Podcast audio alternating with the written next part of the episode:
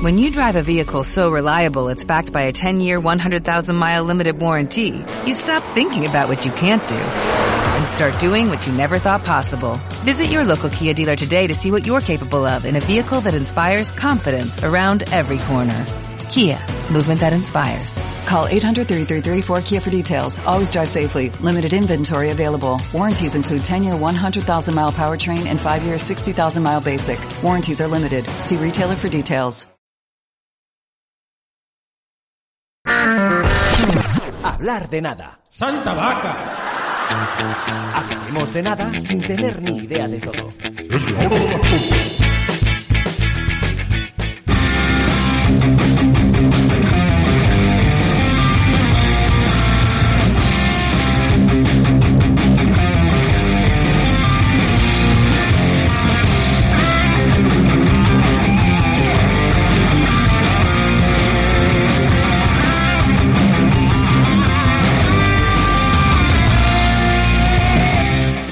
Buenos días, buenas tardes y buenas noches a todos y a todas los que nos estéis escuchando, porque una vez más retomamos de nuevo hablar de nada.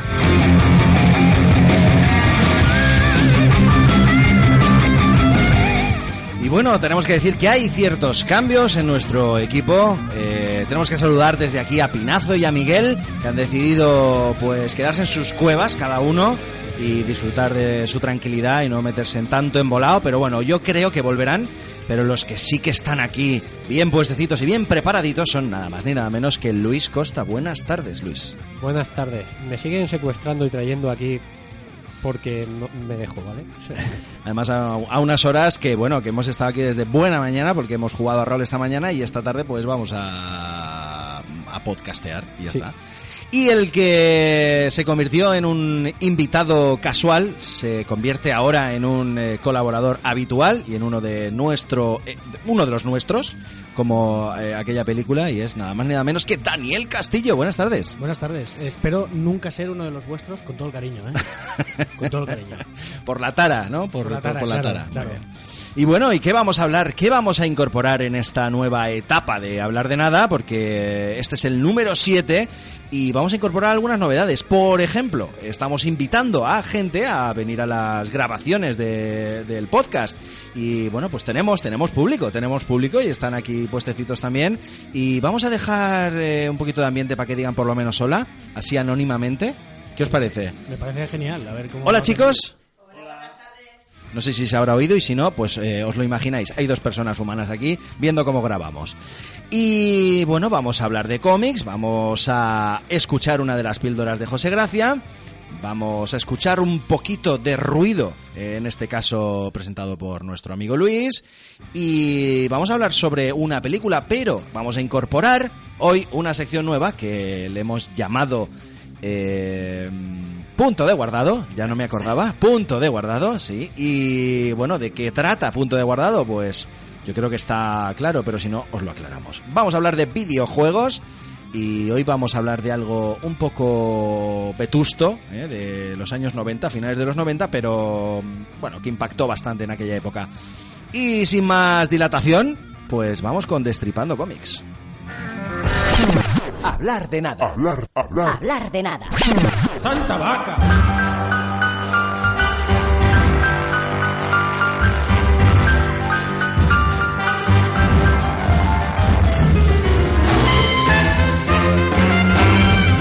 Destripando Comics en esta séptima edición, pues vamos a hablar, oh, sorpresa, sobre Batman. Cada vez que me dan a elegir, pues, eh, ¿qué quieres que os diga? A mí me, puede, me puede este caballero oscuro. Y en esta ocasión no es tan oscuro porque vamos a hablar de la grapa Batman Caballero Blanco de 8 números de ECC Ediciones. Y bueno, pues la voy a presentar yo porque la elegí yo y luego pues eh, os dejo hablar a los demás, que luego decís que es que hablo mucho. El guion, el dibujo y el entintado corre a cargo de Sean Murphy y el color por Matt Hollingsworth. Es un formato de grapa, como decíamos, de 8 grapas. Aquí en España han salido 8 numeritos y ahora mismo eh, creo que ya ha salido a la venta el, tomo gordo, el, el gordo, ya con todas las grapas ahí metidas. eh, que no me pienso comprar porque ya me compré las grapas y no voy a gastarme más dinero. Lo siento, ECC. Bueno, ¿qué tengo que decir yo personalmente sobre Batman Caballero Blanco? Voy a dejar que mis compañeros hablen primero y luego ya hablo yo, porque creo que es al único al que le ha gustado este cómic. Luis Costa, cuéntanos. A mí me ha gustado. Vaya. Oh, vaya. Eso te pasa por boca si no preguntar. Bueno, venga, pues háblanos. A ver, a mí me ha gustado el cómic. No es que sea uno de esos cómics que me vuela la cabeza y que, y que me compraría, pero me ha gustado. Dentro de lo que cabe, a mí me ha gustado. Me recuerda un poco eh, la premisa a otros cómics que ya habían, pero me parece que el desarrollo de la historia que hace Murphy, porque si dices son, tienes que decir Murphy, no Murphy, ¿vale? Estamos en España, lo pronunciamos como queremos. No, tienes razón, tienes razón, Sean, Sean Murphy. No, en la- eh, me gusta cómo desarrolla la historia. No me acaba de gustar del todo el final, lo veo demasiado previsible, pero me ha gustado. Y el dibujo también me gusta. Bueno, ¿hay algo que no te haya gustado? Y así empezamos, empezamos por el final. Sí, ¿Puedo decir que era una recomendación tuya y que eso no me gusta? No, a ver, te lo, No. digo, te lo digo en serio. ¿Batman siempre? Eh, tío, o sea, es, es que es lo que me gasto. O sea, si me tengo que gastar en algo, siempre tiro antes a Batman que a otra cosa. Lo siento. Yo, Eh, yo entiendo que te, que te ponga el cuero negro y eso. No quiero saber los sofás de tu casa de Sky No si es son de- cuero. Voy a, voy a hacer de gafapasta. En lo que usa Batman no es cuero, es Kevlar reforzado. Eh, ¿Qué quieres que os diga? La, lo- la otra opción son cómics, por ejemplo, como Saga, que también estoy siguiendo y que es imposible comentar aquí porque son larguísimos. The Walking Dead, eh, no sé, mm, pues toda la saga de Constantine de Hellblazer, es imposible comentarlo aquí Ya. porque es larguísimo y también me gusta. No solo me gusta Batman, pero claro, tenemos que encontrar un término medio para que los podcasts no se hagan de seis horas. Vale, ¿Vale? vale. Venga. Daniel Castillo. Bueno, ¿recordáis hace tres minutos que ha dicho que era el único al que le gustaba Caballero Blanco? Bueno, pues es que a mí también me gusta. Vaya. Entonces, oh, vaya. eh, lo que he dicho, pues justo lo contrario. Ento- bueno, a mí me ha gustado bastante. La verdad es que la historia es, desde mi punto de vista, original. Tiene bebe de varias cosas, como ya os comenté cuando lo estuvimos viendo, como por ejemplo Civil War, que eso es una historia también muy manida, pero bueno, da igual. Y a mí me ha gustado, la verdad. O sea, A que vamos a echar de menos a Miguel diciendo ¡Es una mierda! es- mm, bueno, pues sí, ¡Vaya mierda de dibujo! Hombre, yo, puedo poner hater si queréis, pero No, no, no. de todo lo que hay hoy... mm, Pues venga, voy a hablar yo de lo que no me ha gustado, venga, porque a mí me ha gustado, pero por ejemplo, eh, con lo bien que iba toda la historia y el desarrollo de, bueno, vamos a contar un poquito la premisa para los que Sí, debería, no conozcan. Eh, lo siento, eh, la sección se llama Destripando Cómics y quien no lo haya leído, que pase para adelante ahora mismo. Digo- y, que, y que nos y que nos oiga justo después de haber no, de haber leído el cómic. Eh, Sabes que el- el- la finalidad del podcast es que nos oigan, ¿no? O sea, Eh, si, sí. si tú empiezas Pero a no cuándo. pa- pa- pasa, pasa hacia adelante el podcast Sí, que no te va a interesar. pasa hacia no adelante, mola. escucháis la canción de después y luego cuando hayáis leído el cómic, para no joderos la trama, pues escucháis este trozo. Ah. Eh, ¿De qué va la premisa? Pues la premisa va sobre que, por una extraña razón, ¿ves? Estas cosas las voy a omitir para que la gente lo disfrute luego en el cómic. Mm, eh, el Joker, que en el caso de este universo de Batman, pues su alter ego, digamos, es Jack Napier, o Napier, o Napier, como... Napier. Napier, porque además tiene una buena El Napier. Claro. Para mí es el Napias. En Napias. Pues este señor, eh, digamos que se cura de alguna manera. Logra un- una cordura relativa y se embarca en una cruzada contra la policía de Gotham y contra la justicia de Gotham y sobre todo contra el justiciero de Gotham, que es Batman. Y básicamente inicia una campaña de pues de acoso y derribo contra contra esto, contra estas eh, personalidades que estamos hablando, que es la, la policía, James Gordon, etcétera. Y bueno, pues se ampara en la premisa de que el ayuntamiento había estado guardando, por ejemplo, un, un fondo de dinero para cubrir todos los destrozos que había tenido Batman, Sí, pero ocultándolo. ocultándolo, etcétera. Y, y bueno, esa corrupción que, que existe en Gotham, pues él, digamos que abandera y que se convierte como en el caballero blanco de, de la ciudad de Gotham. Y la verdad es que nos logra convencer bastante. Y, y- y llega un momento en el que dices, ostras, de hecho está pensado para que en todo momento estés, eh, estés en el lado de Napier y, cuando aparece Batman digas, ya está aquí este pesado. Hay un momento incluso que lo pienso. O yo por lo menos lo he pensado. Hay, hay una escena, por ejemplo, en la que en la que se están enfrentando, están en, en- no sé si en el, al lado del, del Palacio de Justicia o al lado del Ayuntamiento y tal, se están enfrentando y es como una manifestación pacífica. Y de hecho James Gordon dice, no, no, dejarles pasar, que se han manifestado, son manifestantes pacíficos, no, no hay que hacerles nada. Y de repente aparece Batman y empieza con las hostias. O sea, te plantea la situación de, bueno, eh, ¿qué pinta este tío aquí, no? Pues bueno, después de meterte ya en este universo y después de incorporar esas ideas en tu mente, pues llega un momento en que dices, Joker, de repente es entrenado por la original Harley Quinn, eh, no sé cuánto tiempo, tampoco especifica cuánto tiempo la entre- lo entrena, pero de repente con ese entrenamiento es capaz de vencer a Batman. Sí. Hasta el punto a de, apresarlo y meterlo en la cárcel. Pero dilo todo, a hostias. A hostias. Y dices, ¿cómo? ¿What? No, no me cuadra. A mí eso no me cuadra. Eh, eso es lo de las, de las cosas, de, de algunos saltos de guion que no me han acabado a mí de gustar. A mí hay saltos de guion tipo eso que no me gustan. Hmm. En general entiendo que son eh, recursos que utiliza el autor para no alargar excesivamente el cómic ni en el tiempo ni en grapas. Pero eh, sí hay cosas que no, que no, que no, que dices, no, no puede ser que sea así porque no. Dime, Claro, yo he entendido que son que al ser ocho grapas tienen que ir como haciendo elipsis muy grandes. Tienes razón que es absurdo que por mucho ya tiene que ser entrenamiento para vencer a Batman, que en este en concreto lleva ya bastantes años luchando contra el crimen. No es no es recién empezado siendo tal. Otra cosa que tengo que comentar es que mi sensación personal respecto del guion es que constantemente yo por lo menos me he pasado en plan cada grapa que leía era Ahora es cuando sale el Joker de verdad y se demuestra que todo esto era una patraña, tal, ¿sabes? Era como una sensación permanente de... De que estaba engañándonos. Exacto, esa ha sido mi sensación constante. Y a mí eso en realidad pues no me ha dejado de gustar, o sea, me ha parecido bien. Sí, sí, sí, sí. Pero... Era un poco la intención del... Exacto, del- esa ha sido la sensación constante, la verdad, pero bueno. Por ejemplo, algo que reseñar que me ha gustado bastante es, por una parte, el sacrificio de Alfred. eh, eh, desde la primera, desde la primera página ya te da, te da la información de que ha muerto en ese momento, pero no te dice muy bien en qué circunstancias, algo de enfermedad, pero no sabe muy bien el qué.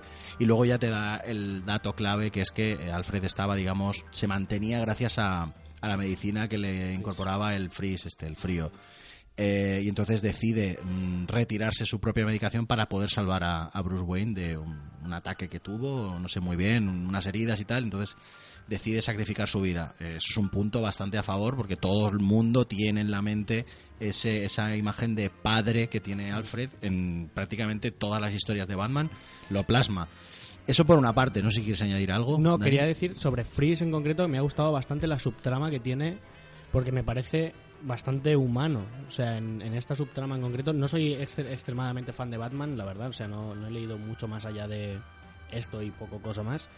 Pero la subtrama que tiene Freeze aquí, a mí me ha gustado bastante. Es amigo de los muy- Wayne desde hace tiempo. Exacto. Y, y lo explican un poco por qué Sí. y tal y ves que lo que bueno lo que quiere siempre Freeze que es recuperar a su amada tal no le sale bien en fin tampoco voy a dar mucho detalle pero Juega continuamente con el eh, soy malo, pero he sido bueno, o al revés, he sido bueno, pero también tengo mis cosas malas. Juega continuamente con eso. De hecho, algo muy, o sea, muy impactante y muy gráfico es que existen dos Harley Quinn, Hostia. que una está enamorada de Joker y la otra está enamorada de Jack Napier. Y por eso el personaje de Jack Napier se desdobla al final de los cómics. Sí.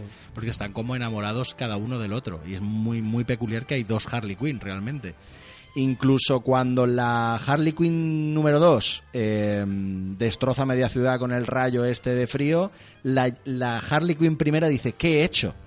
O sea, ellas mismas están desdobladas de personalidad. Es un poco rayante, es, un- pero... es muy mindfuck porque yo cuando pasa en, en la grapa es como ¿Pero quién ha sido? ¿Pero qué está pasando? ¿Qué está pasando aquí? O sea, ¿quién es esta ahora? ¿Sabes? Es como, espérate, vuel- vuelta para atrás, ¿sabes? Fue un Pues poco sí, así, pero bueno. Pero bueno, eh, me gusta mucho la duración del, del cómic, es decir, más largo sería, no sé, eh, no sería, sí, sería más rizar, eh, más corto igual te dejaba con más miel en los labios que te puede dejar eh, ocho grapas y yo creo que eh, perfecto.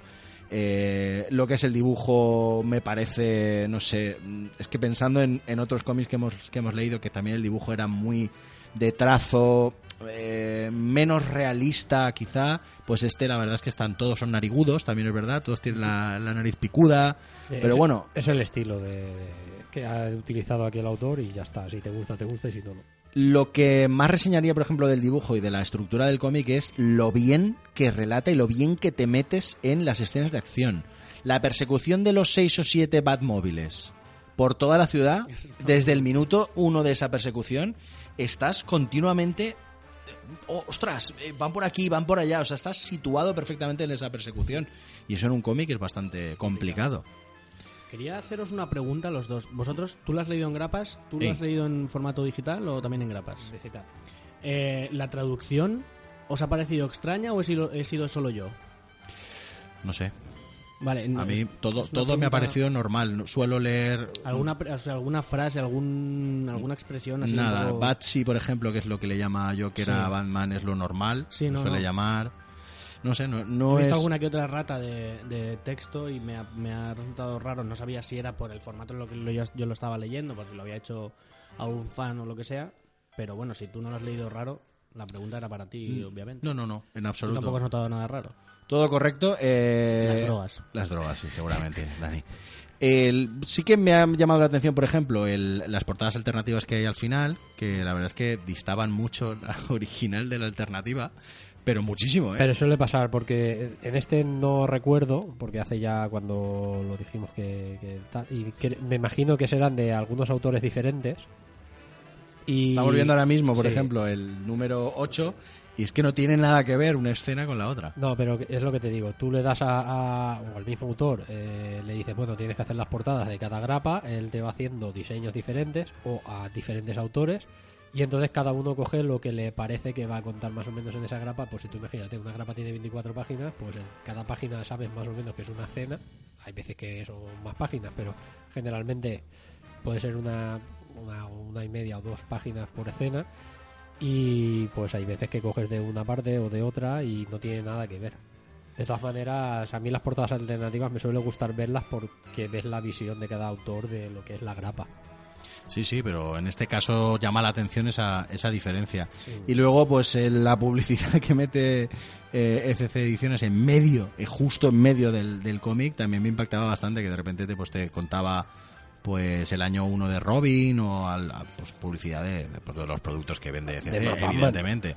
De más Batman, evidentemente. Pero no sé, no estaba acostumbrado, la verdad, a ver, a ver en medio justo que de repente estabas metido en la historia y de repente compra ya el nuevo el nuevo número de ostras A mí eso me saca mucho del me saca un poquito. Quizá al final o al principio, recomendación desde aquí, desde unos, unos aficionados. Lo que ocurre es que es cierto que en el centro del cómic se aseguran de que lo veas. Sí, sí, eso si es no, cierto. tiendes a saltarte las A ver. primeras y empezar. Pero si te lo ponen en el centro, coño, lo he visto. Sí, sí. Yo no sé el resto, pero yo si pago por una grapa me lo leo entero, aunque sea la publicidad y hasta las cartas al director. Sí, De hecho, eh, al principio de cada de cada grapa aparece como una pues un pequeño artículo de, de cada cosa. Pues hablan, por ejemplo, en la primera de 25 años de vértigo, eh, hablan, por ejemplo, sobre el autor en algún caso, en algunos casos hablan sobre los ayudantes.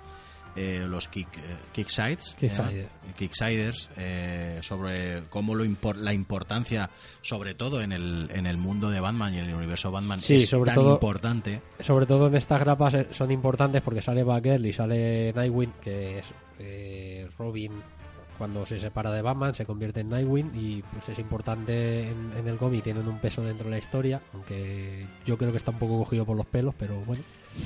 Pues lo quieren hacer es en plan como la familia que va detrás de él diciéndole, es que estás loco, es que...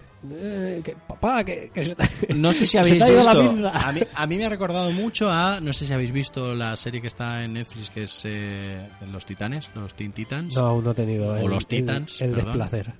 Eh, no, no, no, pues te sorprenderá, ¿eh? Te sorprenderá porque no tiene nada que ver, por ejemplo, con el universo de Arrow, Flash, que es como más para toda la familia. Mm. Aquí, aquí no se andan con historias. De hecho, Robin eh, es en la transición en la que deja de ser Robin. eh, es Dick Grayson, creo. Es Dick Dick. Grayson es el que se convierte en Nightwing. Pues Dick Grayson está en el punto de no quiero ser Robin más y está Jason Todd ahora mismo de, de Robin. Y no quiero ser más Robin porque por culpa de estar al lado de Batman, me he convertido en un psicópata y que, y que necesito pegar palizas. Sí. Está en ese punto. Y entonces todavía no ha nacido en, en él la idea de Nightwing y tal, y entonces se monta un poco los, los titanes a- en, en paralelo a, a sus vidas, cada uno de ayudantes, ¿no? De, Y la serie tela, ¿eh? La serie tela, que hay escenas violentas explícitas y está muy bien en la línea de DC que más me gusta, Bueno, ya os lo digo. Le echaré un vistazo en algún momento, pero no prometo nada. Lo de lo- será de series, perdona que te corte, será de series porque de películas. De serie, de series. De series. A mí personalmente me gustan más las series de DC que las películas, eso es cierto. A todo el mundo, yo creo, no sé, ¿eh? habrá de todo, pero Aquaman, bueno. No la he visto. No. No, la he visto. bueno Alerta gente- spoiler. Gente del público. mm, Alerta spoiler. No he visto sí. tampoco Shazam. Vale, yo tampoco. Yo tampoco. Vale, pero bueno, El verdadero Capitán Marvel, por cierto. Sí. Ya lo hablaremos. Sí, ya lo hablaremos. En otro programa. En otro programa. Eh, bueno, no sé si tenéis algo más que añadir en cuanto a Batman Caballero Yo Blanco. quiero, yo, yo quiero añadir cosas, lo que pasa que como no me lo he apuntado, pues Vas de memoria. memoria de mierda que tengo, pues ahí estamos. Entonces, eh, Pues voy cosas- poniendo, voy poniendo los grillos. Eh, no, porque ¿Por acaso? No. Eh, a ver, me acuerdo de algunas cosas que quería comentar, pues por ejemplo lo del rayo de, de Freeze, mm, este que utiliza la segunda Harley Quinn, me, me recordó mogollón a... El cañonaco. Es un cañonaco. Es que me recordó mogollón a, a series de los años 60, 70, cosas así. Entonces me llamó mucho la atención que en un cómic de 2018, creo que es este, sí, sí es del año pasado, me, me chocó mucho que, que saliera un bicharraco así en plan... pues, Es que se años crea en 60. los años 60. Claro, por- e, a eso voy, eh, que Ese está, utiliza- está, utiliza- o sea, está utilizado el recurso porque se crea en los años 60 o 50, 50 son porque es después de la Segunda 67 creo que ponía. Sí, Años no, no me acuerdo, 67. tío, hace sí. ya, hace Bueno, ya que da igual. que Sí, igual. además eh, que, que reseña lo curioso que es que sea un rayo de frío y la guerra se llama Guerra La Fría. Guerra Fría, claro. Luego lo de, lo de las dos Harley Quinn también es un poco de doblamiento de personalidad y todo eso, pero hay cosas que me acuerdo que, te lo, que, te- que os lo comenté por WhatsApp a los dos, que fue lo de esto coge una idea de, de Broma asesina. de la broma asesina y la lleva un- como un paso más allá y tú me dijiste que va Joker y Batman vamos no follan de puta casualidad ¿vale? así de claro no, no, es, es que es verdad es, Es que, el sí, siguiente paso. sí, no eh, es esto si no se hubieran conocido pegándose de hostias se hubieran conocido en un bar hubieran follado como, como descosidos Bueno, probablemente la siguiente saga será eh, Caballero Arcoiris. Que es el, entonces ya ahí pasa lo que tú dices. Vale, No, pero en serio, o sea, es una cosa que des- desarrolla.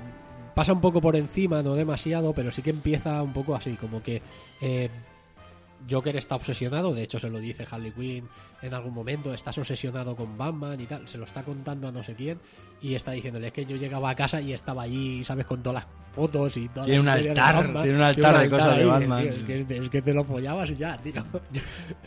Tiene dildos, ¿no? Con la cara de... como, lo, como lo de Marilyn Manson, Exacto, como pero lo de- con Batman. Bien, pues ocho grapitas de ECC Ediciones. Pues una vez más tenemos eh, eh, Batman en, en nuestras filas, en nuestro podcast. Y bueno, ¿qué puntuación le daríamos, chicos? Dani, ¿empiezas tú? Sí, yo le podría dar perfectamente un 8.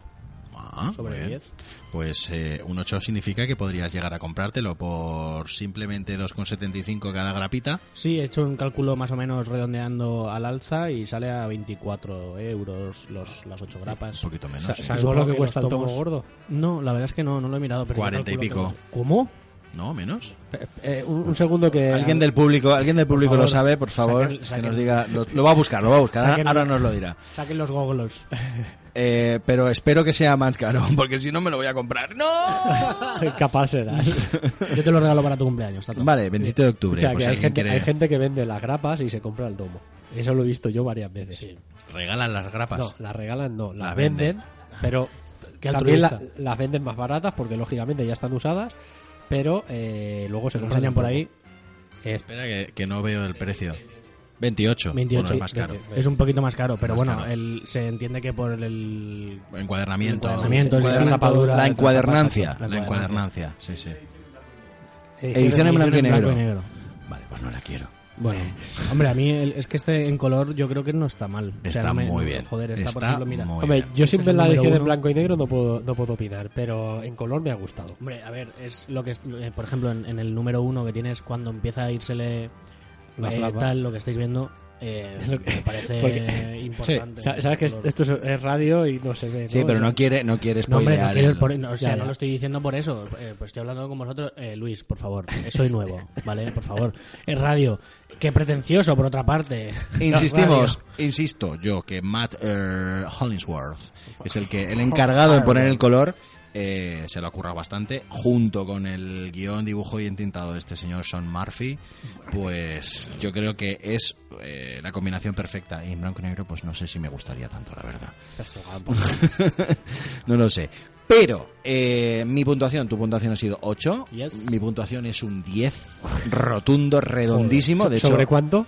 Sobre 10 10 sobre 100. Sí, sí, 10 Entonces, sobre ya 10. no- De hecho, me los compré, me compré las, las 8 grapas. eh, y bueno, estuve buscando el número 4 como loco varios, varias semanas que no estaba por ninguna parte. Lo tuve yo Y al- secuestrado en mi casa un par de Y al final, el señor Luis eh, de repente encontró algunos ejemplares eh, en una tienda que no voy a nombrar porque no nos patrocinan, no lo voy a nombrar. Correcto. Y al final pues me lo compró y ahí lo tengo. Completísimo Batman Caballero Blanco. Mi puntuación es un 10, Luis. Yo es que no me lo compraría así como así.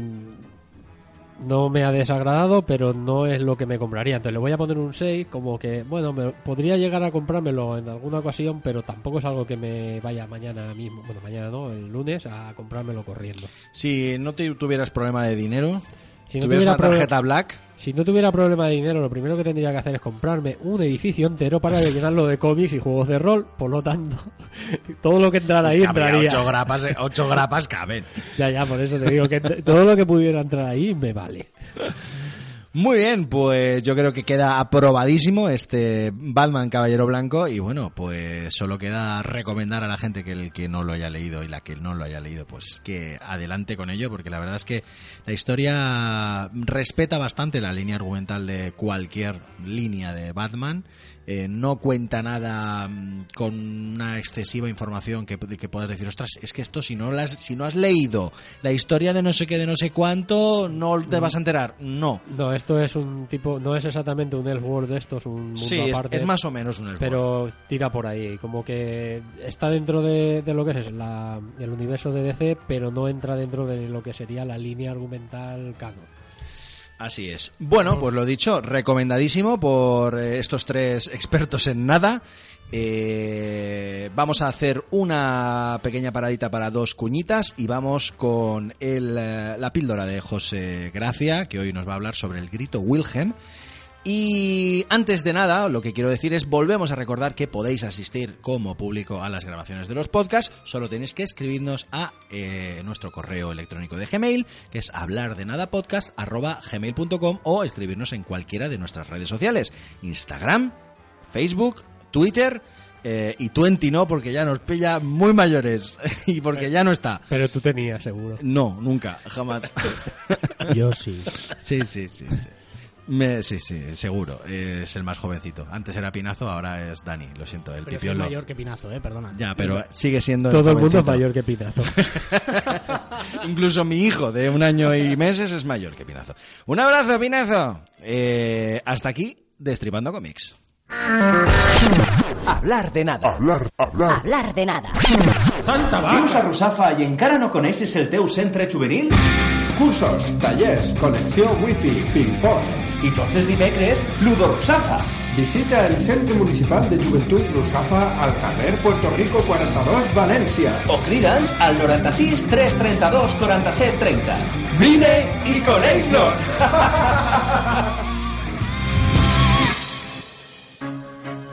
Xarxa Joventut València. Informació, animació, sales d'estudi, connexió a internet, sessió d'espais, carnet jove, activitats i molt més. Seguís-nos a la nostra pàgina de Facebook Xarxa Joventut València, al nostre compte de Twitter, arroba xarxa joventut B baixa i a la web joventut-valència.es. Xarxa Joventut València.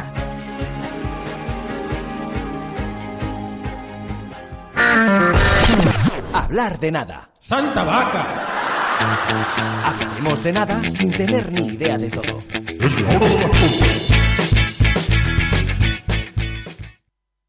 ¿A que no sabías que existe un efecto de sonido incluido en centenares de películas llamado el grito Wilhelm?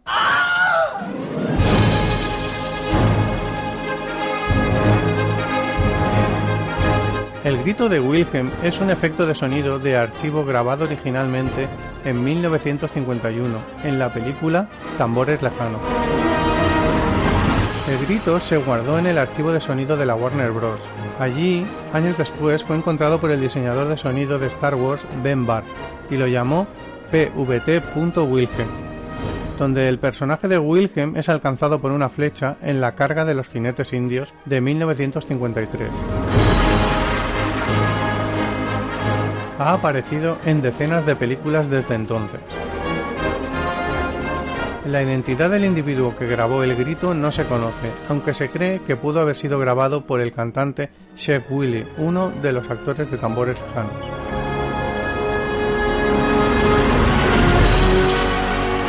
La lista de este grito es interminable, pero para que empecéis a buscarlo de una forma más divertida, podéis empezar por sagas cinematográficas como Star Wars, Indiana Jones, Batman o Arma Letal pasando por Piratas del Caribe, El Señor de los Anillos, hasta las más actuales como el Fog.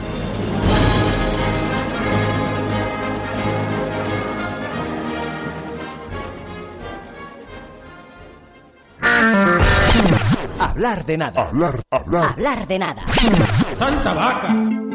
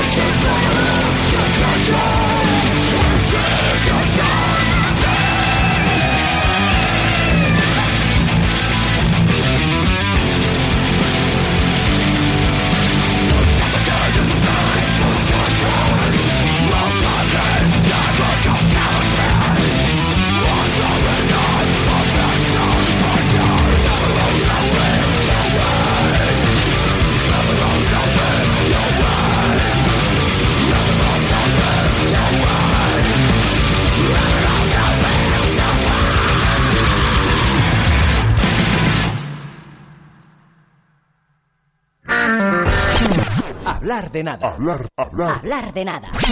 ¡Santa vaca!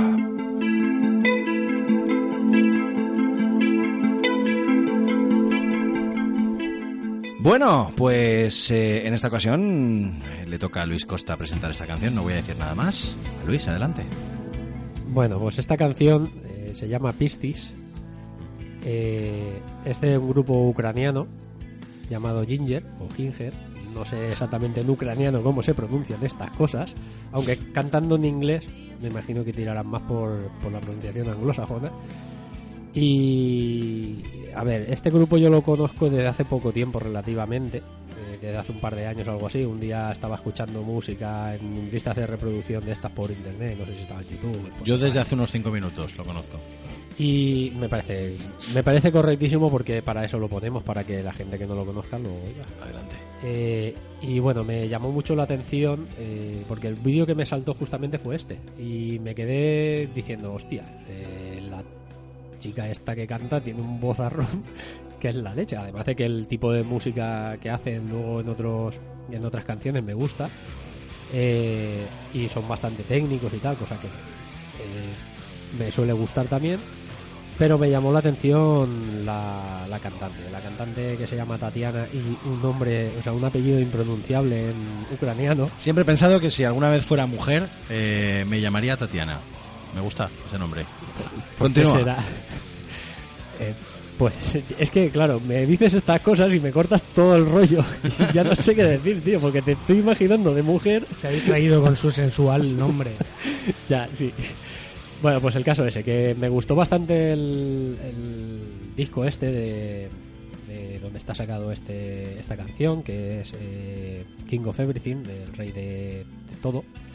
Y nada, eh, me la ha traído porque me gusta mucho la, la cantante, me gusta mucho el grupo en general, por sobre todo este disco. Los, ot- los otros discos que he podido escuchar también me gustan, pero no tanto como este.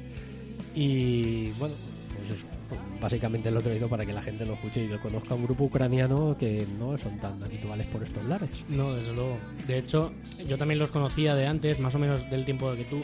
No sé si sabías que creo que fue el año pasado o el anterior vinieron aquí a Valencia Sí. a la guagua, no sé si fuiste. No. Yo tampoco y todavía me estoy dando cabezazos contra la pared porque tienen un directo muy bueno. Yo he oído cosas también de antes que no eran los mismos músicos exactamente, había algún que otro distinto y no eran tan técnicos, o sea, eran más rollo no sé, death metal, pero no tan técnico. Y desde hace un tiempo a esta parte, que también se ha puesto un poco de moda el rollo progresivo, hay muchas bandas emergentes en Valencia, por cierto, y en el resto de España hay muy buenas bandas emergentes de progresivo. Eh, desde ese momento, más o menos, ellos también se pasaron al rollo técnico y lo están petando muy fuerte. O sea, están muy fuertes últimamente. Es que son muy buenos. Son muy buenos. Son, Son muy buenos. Son muy, muy buenos. Yo tengo que reconocer que la primera parte de la canción me encanta, eh, excepto que no es 4x4, que no sé por qué la Es gente... 7x4. No sé, ¿por qué hace estas cosas la gente? No. Es maravilloso No, porque porque, además, porque no. por eso es porque prueban hacer cosas diferentes que no suenen todas como como iguales. Mal. Además, es- Muy mal. He de decir una cosa, y es que es un 7x4 cu- donde normalmente la gente, bueno, yo cuando suelo componer en 7x4 hago 4 y 3, acentuando el primero y el sexto, sería uno, el quinto, perdón, primero y quinto.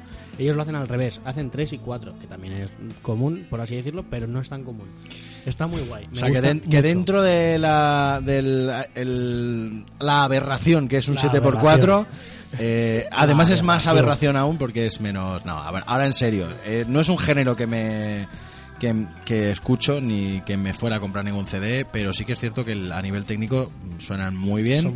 Está muy bien definida la canción, pero mm, no me termina de gustar, nunca me ha, terminado de gustar que en medio de una canción que aparentemente es melódica, tiene una estructura bastante bonita, que de repente salga un tío gritando. ¿Sabes lo gracioso? Déjame en paz, no grites, no me juzgues, por favor. Es la misma tía. ¿Ah, sí? Sí. ¿Ah, sí? ¿Es una tía? Es pues la misma tía, cantando limpio y cantando cultural. Pues, se, pues se podía callar en esa parte. Pues, te digo yo que cuando yo escuché este, este, esta canción, lo primero que hice fue decir, coño, de hecho no estaba prestándole atención al vídeo, estaba pintando miniaturas o alguna cosa así, no sé exactamente, y, y, me fui y dije, coño, ¿qué es esto? ¿De dónde ha salido esta voz, no? Y me quedé así mirando y digo, joder, si es esta tía cantando. Pero bueno, no es no es tampoco nuevo ir a, una tía a cantar no, de hecho, no es nuevo, no es nuevo, pero no hay tantos grupos dentro de lo que cabe, famosetes, que eh, una tía tenga estos registros en la misma canción o en canciones diferentes aunque sea, pero que tenga estos registros tan diferentes. Yo te podría decir que, que griten, te podría decir igual, cuatro, dos son de aquí de Valencia y que combinen las dos cosas dos. Yo ahora mismo de Valencia me sale Sin Lacros y poco más. Sin Lacros y Mute. Y Mute, y Mute, correcto. Eh, Enemy, este claro. pero siguen hacia adelante. Eh, Enemy y, estos. No conozco muchos más que griten y que hagan. No, Ark Enemy, las dos cantantes y poco más que nos comenta algo del público. ¿Alguien? Alguna... Sí, algún espontáneo. Eh, no ha salido desnudo, pero no ha saltado, no ha saltado a la palestra desnudo. Bueno, eh, eso, no, hay, no es tan común que las, las mujeres griten y tienen hay algunas que tienen muy buena técnica para gritar. De hecho, la de Ark Enemy, la anterior, la, primera, la Gosso, que le llama a todo el mundo. Es, su apellido, creo. Es, sí, es apellido. ¿Es Ángela Gosso? Ángel, Ángela Bueno, ¿a qué le importa? Grita y punto. Ya no está, pero bueno. Eh, ¿Ya no está entre nosotros? No, ya no, Ella, ella ya no es frontman de la banda, ella sí que ha pasado a un segundo plano. Sí, de hecho es productora. y... Exacto, hace las veces de manager. Además de tener una escuela de canto. Y sí, pero ya no es ya no es primer plano. No es tan común. Y mucho menos que canten limpio también. Y que canten limpio bien. Sí, sí, sí. Las dos cosas bien. Suena muy guay esa parte.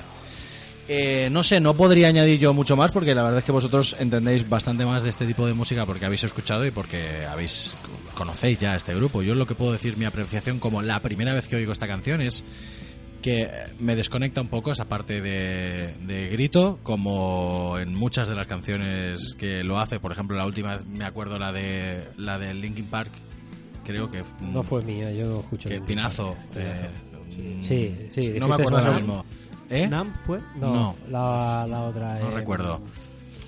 Ya me, saldrá, eh, ya me saldrá en algún momento. Es el mismo disco. Eh, sí, eh, que la canción iba bastante guay hasta que en el momento que se pone a gritar que dices, pero tío, no me grites, que, no te yo, he hecho nada. yo te entiendo, que a ti eso no te va, pero yo he elegido esta canción si quieres que eso para que se vea un poco los dos niveles que tiene bueno los dos el registro que tiene vale que tiene voces limpias tiene voces más guturales y dentro del mismo disco hay variaciones entre canciones que canta gutural de una manera canta gutural de otra y tal hay canciones Find Find, eh, Find es la de Linkin Park pero que hay canciones que canta todo el rato con vozarrón y lo hace en modo agresivo y tal, que igual no es tan tan gutural como este, no es tan grave, pero que lo hacen muy agresivo, pero es toda la canción así. Yo, sin embargo, he elegido esta primero porque es la primera que escuché, la que me llamó la atención y la que se ve ese, ese, esa variación.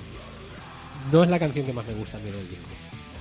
hay, hay otras que me gustan más, pero he elegido esta por eso, porque se ve más claramente. Yo compro tu explicación y de hecho pues es una canción que podría estar escuchando tranquilamente mientras pinto miniaturas, como dices tú, o cualquier cosa. La verdad es que es una canción bastante escuchable, eh, quitando esas salvedades que acabo de decir. Eh, no sé si tenéis algo más que añadir al respecto. A mí me encanta el bajista en esta canción. Los, bajistas hablando de bajistas. Puede ser? No, eh, ¿El calvo es el guitarrista, a lo mejor? El calvo, hay uno calvo que es batería y luego los otros llevan gorra generalmente. Sí, es no te sé decir más. Bueno, entonces es calvo con B. Tenemos un amigo, Álvaro, allá donde estés, eh, sabe lo que me refiero. Eh, no tengo nada más que añadir salvo lo que he dicho. Y si me pides que puntúe como has hecho antes con los cómics, yo le daría un 9. No, no suelo pedir que puntuemos las canciones porque es algo muy personal y... Por eso he dicho, si me lo preguntaras. Pues no te lo he preguntado. Porque le apetece puntuar. contesto igual. Es que a mí me gusta puntuar, ¿vale? Todo lo contrario a mí, que Vale. cada vez que dices de puntuar, de, de hecho no he puntuado el cómic anterior y me he quedado tan pancho porque no me importa mucho. bueno, he puntuado, sí, pero... lo he puntuado. Sí, pero, pero, o sea, ya te das cuenta que mis puntuaciones son en plan, pongo esto por poner y doy la explicación Que no tiene nada que ver. no tiene nada que ver y que es lo que yo quiero decir. Bueno, por eso se llama hablar de nada, porque hablamos de lo, de lo que sabemos y no. Es, es, la, es la premisa de este podcast. Bueno, pues hasta aquí Piscis de Ginger o Ginger o Ginger o Ginger. Eh, sería, Ginger. ¿no? Yo lo he llamado Ginger siempre, pero Serían tampoco- todas las combinaciones posibles con dos Jotas. Eh, hasta aquí la elección de Luis Costa y nos vamos con eh, alerta spoiler.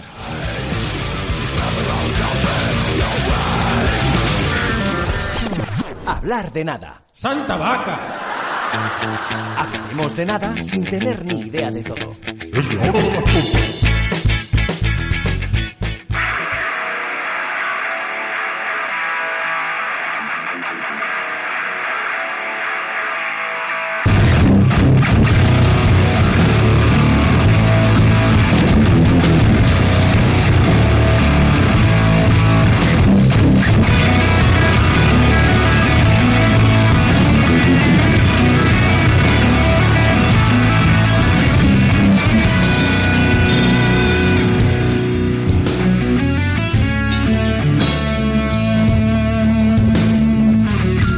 Nos vamos con la alerta spoiler y hoy la explicación corre a cargo de Daniel Castillo que nos va a hablar de, bueno, pues de películas de ahora. ¿De qué va a hablar si nació en el 92? Pues de películas de ahora. Cuéntanos, Daniel Castillo, ¿de qué nos vas a hablar hoy? Bueno, pues de, de cosas de las que puedas quejarte tú. O sea, no, no, no- Como, como buena vuelo cebolleta. Exacto, no, a no voy ver, a a ver, tengo que jugar la baza de alguien más joven que yo. Lo siento, es así. Pinazo Sí, sí, no está claro. y lo tengo Me que pagar mí, ¿no? contigo. Ya Vale, está. Vamos a jugar este juego. Vamos ¿Quieres jugar a un juego? Vamos a joder al nuevo, ¿no? Esa es la idea. Esa Ok, es la idea. Me sumo, me sumo, me sumo. Pero cobraremos todos, es lo único que tengo que Hombre, claro. Bueno, a ver, yo vengo a hablar de Dread. Eh, Dread. Muy bien. Eh, Dread. No, vengo a hablar de Dread, no la original de 1995, que salía Sylvester Stallone, Así es. sino la de Carl Urban, que es nuestro querido Eomer, Ajá. El Señor de los Anillos. Cada vez Entre otros. peor esa frase. Entre otros, mm, sí, no, ha salido más cosas. De hecho, creo que Riddick. tiene... ¿En Sale, Riddick de, de segundón en Bueno, Riddick. estamos hablando de cosas importantes. No, No, lo hace bastante bien. ¿eh? Espérate, porque No, voy a a buscar, voy a buscar mucho. ahora mismo la filmografía porque sé que hay alguna película Sí. que mola de él y nos estamos olvidando. Ves hablando. Sí, claro. Eh, también sale una tal Olivia Thirlby, que no sé exactamente quién es, la verdad no la Me impresionó bastante esa chica. Sí, se lo Sí, hace me bastante impresionó bien en, mucho. en la película, ¿no? Dices. Sí, sí, Dread. sí, sí. Que hace de, de la juez Anderson, de esta compañera de Dredd, bueno, compañera no, Novata. novata, la hace de novata. Y Lena Headey, que está muy en boga porque hace de... mm, Sarah Connor. no te quiero decir nada. Para mí, para mí fue Sarah Connor. No, tú estás hablando de Emilia Clark. También. Es que eso también hizo de Sarah Connor. ¿Cuánta gente ha hecho de Sarah Connor? Un montón, porque como Eh, hay un montón de, de series, Vale. películas y... Claro, voy a hacer un llamamiento. Por favor, no más Terminator. Me gusta lo que hay. Gracias. Hombre, hay que te, demasiados que te guste. personajes. Hicieron si te una gusta- serie, Si te gusta la 3, mal vamos, ¿eh? Hicieron una serie que se llamaba eh, Connor, eh, Sarah Chronicles, Coro, Connor- o Connor- algo así, Cor- Cor que ella hacía de Sarah Connor. Y luego sal- salió la Y Terminator no sé qué, Sí, eh, no sé qué. Genesis. ¿No ves? Terminator ¿No ves? Genesis, es que eso ya no es Terminator. Es que estás o sea, demostrando mi La punto. 1 y la 2 y a partir de ahí, y Salvation también me gustó bastante. ¿Salvation es la 3? No, Salvation es la de Christian Bale. Sí. Esa fue la de Christian La Bale. de... La de... mm, La 3 tiene un momento muy gracioso que es el del ataúd. y podemos dejarlo ahí. Sí, ya está. Vale. Venga, vamos a hablar Vale. de Dredd. Vamos a hablar de exacto. Lena Headey, que es la famosa Cersei en, en la prácticamente finalizada Juego de Tronos. Solo quedan dos capítulos. Ahora Solo mismo, en el momento en el que Exacto. estamos grabando ahora mismo, solo quedan dos capítulos. ¡Bien! ¡Solo quedan dos capítulos! Adelante. Vale, te voy a hacer otra cosa así de modo íntimo. Van a hacer spin-offs. Muy bien. Puedo seguir. Vale. Salen esos tres personajes que son para mí los principales. Creo que, bueno, vamos a nombrar al director que también tiene su mérito. Se llama. Pete Travis, Travis, Travis, y está escrita y producida por Alex Garland. Judy Garland. Bueno, eh, está basada en el cómic de, del juez Dredd, que tiene, bueno, se llama 2000 antes de AD. No sé muy bien. no- 2000, 2000 AD es la, De la revista. la donde revista estaba. donde ¿no? salía Vale, ok. y salían otras cosas. Honestamente no he leído los cómics, ni probablemente lo haga, pero Deberías. eso es otro tema. Bueno, pues entre otras cosas, el dibujante era, es, espa- es o era español. Ya Carlos no. Esquerra, ¿no? Era español, ya creo que no ¿Está afinado? Sí. Y el año pasado puede ser. Fireamber, Hace poco, sí. un poquito Que me, de me suena, me suena. Mohamed. Que está Bueno, Mohamed. eh, sí, continúa. está muñeco. El, el, el presupuesto fue de 50 millones de dólares, que me parece muchísimo dinero para lo que a fin de cuentas es la película. A mí me gusta, pero a ver si me explico. Ocurre todo en un solo edificio, ¿no? Pero bueno. Y recaudaron 34 millones. No sé si en este caso la Wikipedia, sí lo he sacado de Wikipedia. En total, Claro, esa es mi pregunta. Eh, ¿Fue beneficio o la recaudación fueron 34 millones? Es que a veces solo ponen, si lo buscaste en Wikipedia, a veces lo separan con recaudación norteamericana, re- recaudación del resto del mundo Esta es la o beneficios. es La total. Mm, Supongo que serán, espero que sean beneficios porque si no han palmado mm, entre mucha y muchísima pasta. Sí. ¿eh? Porque, bueno, yo creo que estos son los beneficios, que no están mal. No, está mal. No está mal. Ojalá, para mí, el pico solo. Eh, la distribución eh, corrió a cargo de por Entertainment Film eh, y Lionsgate, que son bastante conocidas, y el rodaje se extendió durante noviembre de 2010 en Johannesburgo y Ciudad del Cabo, eso es sudamericana, sudafricana. Creo que Homer, o sea, Homer Carl Urban es de por ahí o era No, australiano. australiano, Es- me es- parece, ¿no? Es, sí. es del, del Land Down Under. Bien, y bueno, si queréis podemos hablar ya de la película en sí. Es, Sí. Bueno, es la sinopsis es que ocurre todo en una ciudad llamada Megacity. A ver, eh, sí que es. Dime, dime. Eh, si quieres hago yo una especie de sinopsis rápida de lo que es el mundo. Sí, claro. Sí me he leído los cómics y así sabes de qué va también, lo, porque qué es Sí. lo que cogen de la, en la película. Eh, Vale, te lo resumen en, la- en el Sí, principio. en la, eh, exactamente. la intro, ¿no? Te Pero- ponen en la intro, Sí. te ponen que es como un mundo que ha, sido devastado y eh, todo se ha juntado, o varias ciudades se han juntado. Eh, y en la película, eh, que la vi anoche otra vez para recordarme, porque hacía ya dos años o tres que no la veía, eh, dicen que desde Chicago hasta Washington DC es una ciudad que ocupa todo ese territorio, que Sí. son miles de kilómetros. Y todo eso está rodeado por un muro y apartado eh, de eh, lo que es el desierto que quedó después de lo que, de lo que petara. lo que fuera que que hay mutantes y hay cosas así fuera. Y dentro de la ciudad se supone que no hay, pero luego sí. hay. Sí, sí, ahí sí. De hecho, eh, alerta spoiler, la, la chica, la novata es, Es una, una mutante. Correcto. Eh, estamos hablando de spoiler de una peli de 2012, creo que. ¿no? Sí, Ya. es de 2012. El que no la haya visto ya. ya, ya- joda. sí, Ya, sí. Joda, ya está, no pasa nada, ya, queremos volver O sea, a decir. Yo no, he, vi- yo no he visto Juego de Tronos porque no me interesa, pero ya me han hecho spoiler de los últimos capítulos. Entonces, si yo me trago spoilers dos días después de, un- de una serie, pues que se jodan después de seis años. Correcto. De todas maneras, echarle un ojo porque a mí me parece que la película está bien. Sí. Yo, así, esa es la sinopsis Sí, básicamente- fondo de la, de la historia. es- exacto, es ese. Es el todo ocurre en una, en una en un mundo devastado donde todo tal. Mega Y- City. Exacto. Y la policía es juez, jurado y verdugo. O sea, la policía eh, atrapa al criminal, lo juzga y le aplica la sentencia él mismo y en el instante. Eso da a Sea la que sea. sea la que sea. Sí, si, tiene- si es muerte le pegan un tiro y a tomar por culo, y socubos lo cogen y se lo llevan, tal cual. O sea, todo es inmediato porque se ve que no tienen tiempo, que no se andan con tonterías. Y el juez Dredd es un personaje un tanto pintoresco porque es eh, el adalid de... O sea, es extremista hasta límites absurdos. O sea, todo lo lleva a... La ley dice esto y esto es lo que hay. No, Bueno. no, no hace ningún tipo de excepción. Eh, lo que es el personaje, la idea del personaje, sí, pero en esta película, de hecho, te deja ver que no exactamente. Pues, Recuerdo ahora mismo la escena del vagabundo en, en la puerta de la Megacity que dice... que Cuando dice, salga- "Hombre, cuando salga no te cuando quiero salga ver no te quiero ver ahí.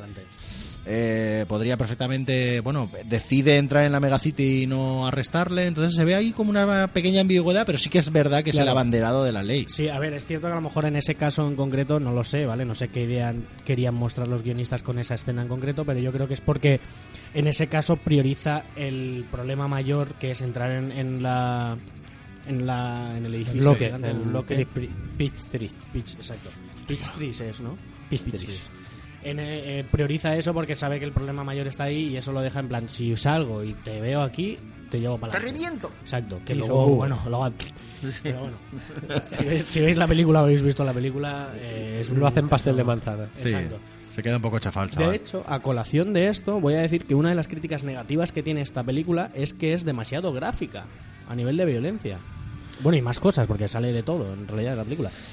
A mí es una cosa a, que me me, gusta. a mí me falta sangre ahí. A mí un poco también a veces. Bueno, a ver, es, es muy gráfico cuando los señores que vuelan, que se los tiran por el delunao, que es un delunao de 400 pisos. de un Lo- montón de metros. Exacto, tú imagínate cómo tiene que lo ir a Fritanga.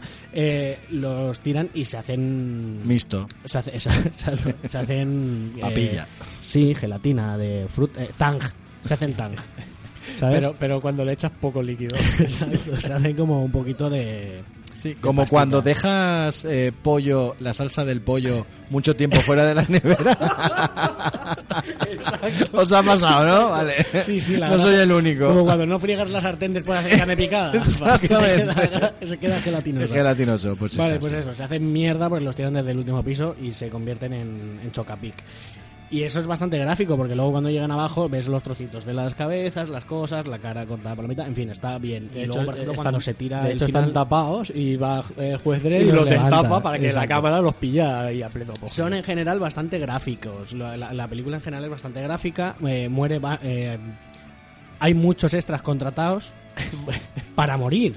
O sea, No hemos gente- no, eh, deberíamos de haber detectado si, si se oía el, el grito Wilhelm, pero estoy casi convencido de que sí. No me acuerdo y es muy probable. es muy probable, ¿eh? Es el grito porque hay mucho es- grito, mucho Sí. extra que muere, mucho... Sí, sí. Sí. Entonces, mm, a mí es una crítica negativa que yo la haría positiva porque me gusta.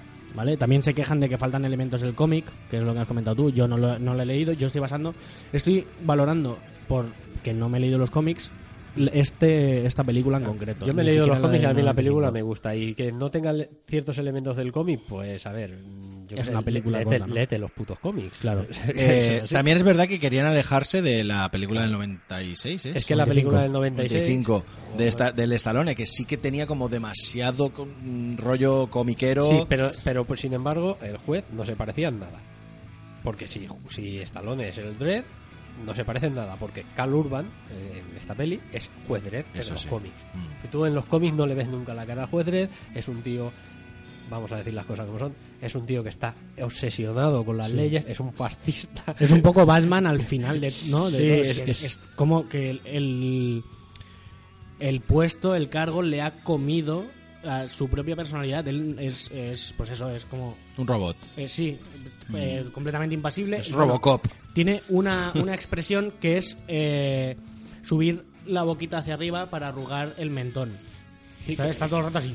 Es que además a mí lo que me sorprendió de esta película, por ejemplo, es que Cal Urban no, no, no enseña la cara en ningún No. momento y es una cosa que no se suele ver porque todos los actores quieren que se vea su cara Sí. porque es su marca de identidad al fin y al cabo. Pero como- se le reconoce. actor. Sí, se le reconoce. Se le reconoce por el mentón. De los, parece- Peter Griffin. Pero aún así, sí, pero aún así, si tú no sabes que es Cal Urban, no sabes quién es, porque no te vas a fijar Claro. en él, ¿vale? Entonces yo, de- hecho, la primera vez que vi la peli, mm, pues no me fijé en que era Cal Urban, porque simplemente, en- pues igual en los títulos de crédito estaba mirando alguna mosca que pasaba por ahí, no vi que era Cal Urban, y cuando acabó la peli miré y tal, y vi los créditos y dije, ah, coño, si es Cal Urban. Vaya, vaya, ¿no? Vaya. Sí. Bueno, ¿y qué me decís de la villana? A mí... A mí me gusta. Exquisita Lena Headey. Exquisita. a No tengo mí, nada malo que decirle a esa chica. eh, quitando la connotación sexual que tiene la frase que voy a decir, pero a mí me pone muchísimo esa mujer, eh, cinematográficamente hablando. ¿eh? O sea, lo hace muy bien y es una mala, malísima, Es- loca y, es un y buen drogadicta. Es es, un buen actriz. personaje y es un buen personaje eh, interpretado por una buena actriz. Sí, correcto. Cuando hecho, el está- villano es bueno, la película generalmente suele es ser que, buena. Es que además tiene una cosa buena en esta película que tú eh, ves muchas películas que cogen villanas o villanos que están pasados de vueltas, que son súper locos, que son súper violentos, que lo dicen constantemente en la película, que el personaje de Mama, eh, que es el personaje de Lena Hill, Healy, Headey. Headey, ¿cómo Headey. se llama? Headey. Eh, es un personaje que, pues eso, mm, que está, que, es violenta, que va siempre drogada, que va tal, no sé qué, y sin embargo no la ves exagerada, exagerada en ningún momento. No se pasa tanto de vueltas como para que te saque de, de la película, que hay veces que pasa con, con algunos personajes. Este no, este es, está perfecto. A mí lo que también me hace mucha gracia es cómo han integrado el rollo de la droga del slow-mo a, a eso, justo, a poder jugar con el tema de que de la cámara lenta para que no te, no te saque de la película, porque claro, eso es una droga que te hace sentirte así. Mola un montón, ¿eh? Las escenas Está del, muy de... como que es como todo ultra brillante, es súper saturado. Y es- a mí me gusta mucho, la verdad. Esta película para mí es de las mejores de la última década, podría decirse. Me gusta también bastante la banda sonora, que es como muy industrial. Me recuerda un poco, un poco, salvando las distancias, a la de Blade. Porque a mí la, la banda sonora de Blade es increíble. Es, pues, bueno, de finales de los 90. Todo pide pastilla. Y... Y nada, es, es no tengo mucho más que decir de la película. Si vosotros la habéis visto, ¿qué me podéis decir Sí, de ella? A mí me gusta mucho. Yo por poner por poner puntos negativos no me acaba de hacer la actuación de la novata, mm, la, actriz, quiero decir, tampoco la he visto mucho en otros sitios, hace de novata, no lo hace exageradamente mal, pero como que no es lo mismo, o sea, claro, tienes al lado a un tío que es un palo, que ni actúa porque no le hace falta, porque el personaje es un puto palo, es así, y, pega tiros y ya está, y luego tienes la contrapartida que es la, la mala, que es la que actúa de verdad en toda la película como toca. Luego hay secundarios que están bien, el negro que les acompaña durante un rato Sí. y todo eso también está bastante bien, el, el chaval este rubio medio albino que le quitan Sí, los el- el ojos. pelirrojo. Ese, eh, Sí, ese que es el, el ay, comandante, no me acuerdo cómo se llama de nombre, que sale en las nuevas trilogías de Star Wars. Sí, también es eh, Bill Weasley, creo que es. ¿De Harry Potter? De Harry Potter, sí. De uno de los hermanos. Sí, De- el de los dragones. ¿El de los dragones? ¿O el otro? No, No es el otro, es el que se casa con la francesa. Bueno, el caso que, que no lo hace mal, que es un, es un actor que lo hace bien en esa película, entonces dentro de lo que cabe está bastante decente actuada en general, pero claro, luego destaca pues la actriz esta que, que se los come todos cada vez que sale. Vale, qué, qué raro ha quedado eso. Pues ya está. Como todo lo que digo yo, no te preocupes. Podemos seguir si queréis decir Pues algo más. seguimos, claro que sí. Dread, eh, 2012. Solo en cines. No, No, en creo ya. De hecho, en Netflix está. Exacto, está- está- no sé si en Netflix, yo no sé si la vi en Netflix o en Prime Video, no recuerdo, en Amazon. Mm, no me suena que en Prime Video estuviera. Yo no me acuerdo. ¿Por qué hacemos publicidad de gente que no nos paga ni Da igual, da igual. Bueno. Eh, que la gente, yo ponemos Buscadla, en... coño. Buscadla, exactamente. En Netflix está disponible. Creo que en Video también. Eh, bueno, pues Dread, ahí tenemos la elección del número 7 de Hablar de Nada, de Daniel Castillo, y nos vamos con esta nueva sección eh, hablando de videojuegos que se llama Punto de Guardado. A ver qué nos depara este programa.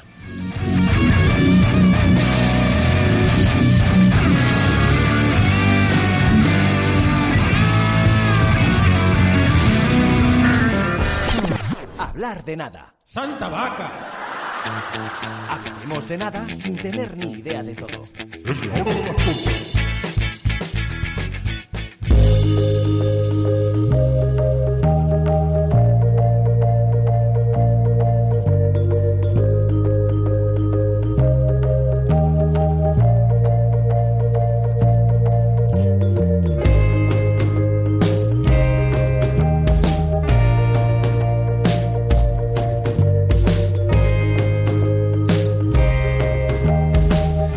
Bueno, nuestra primera edición de Punto de Guardado. Vamos a hablar de videojuegos, vamos a hablar de juegos electrónicos en general. No tiene por qué ser eh, de, de consola, de PC, de bueno, de lo que nos apetezca.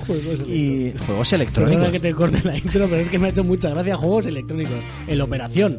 El opera- no, ese es, ese es eléctrico. Ese no era electrónico, ese es El, eléctrico. el, el hundir la flota, aquel que iba con lucecitas. Exacto. sí, ese sí que era electrónico, ¿ves? Eh, bueno, pues videojuegos. ¿Os mola más videojuegos Pues pues videojuegos. Y vamos a hablar de Silent Hill. Vamos a hablar de esa primera entrega de la saga, eh, cuando todavía eh, pues pertenecía a- al equipo Team Silent. Luego pa- pasó a otro equipo y a la saga a partir del 3 creo que ya eh, lo llevaba otro equipo creativo y la cosa pues fue decayendo. Pero en la primera entrega es de la que vamos a hablar ahora. Eh, no sé si mis compañeros lo jugaron en el momento del estreno, creo que en el caso de Dani no. No. Yo Vale. sí. Aunque podría, ¿eh? Me pillaba muy joven, pero me pillaba. Pero no, no lo he hecho.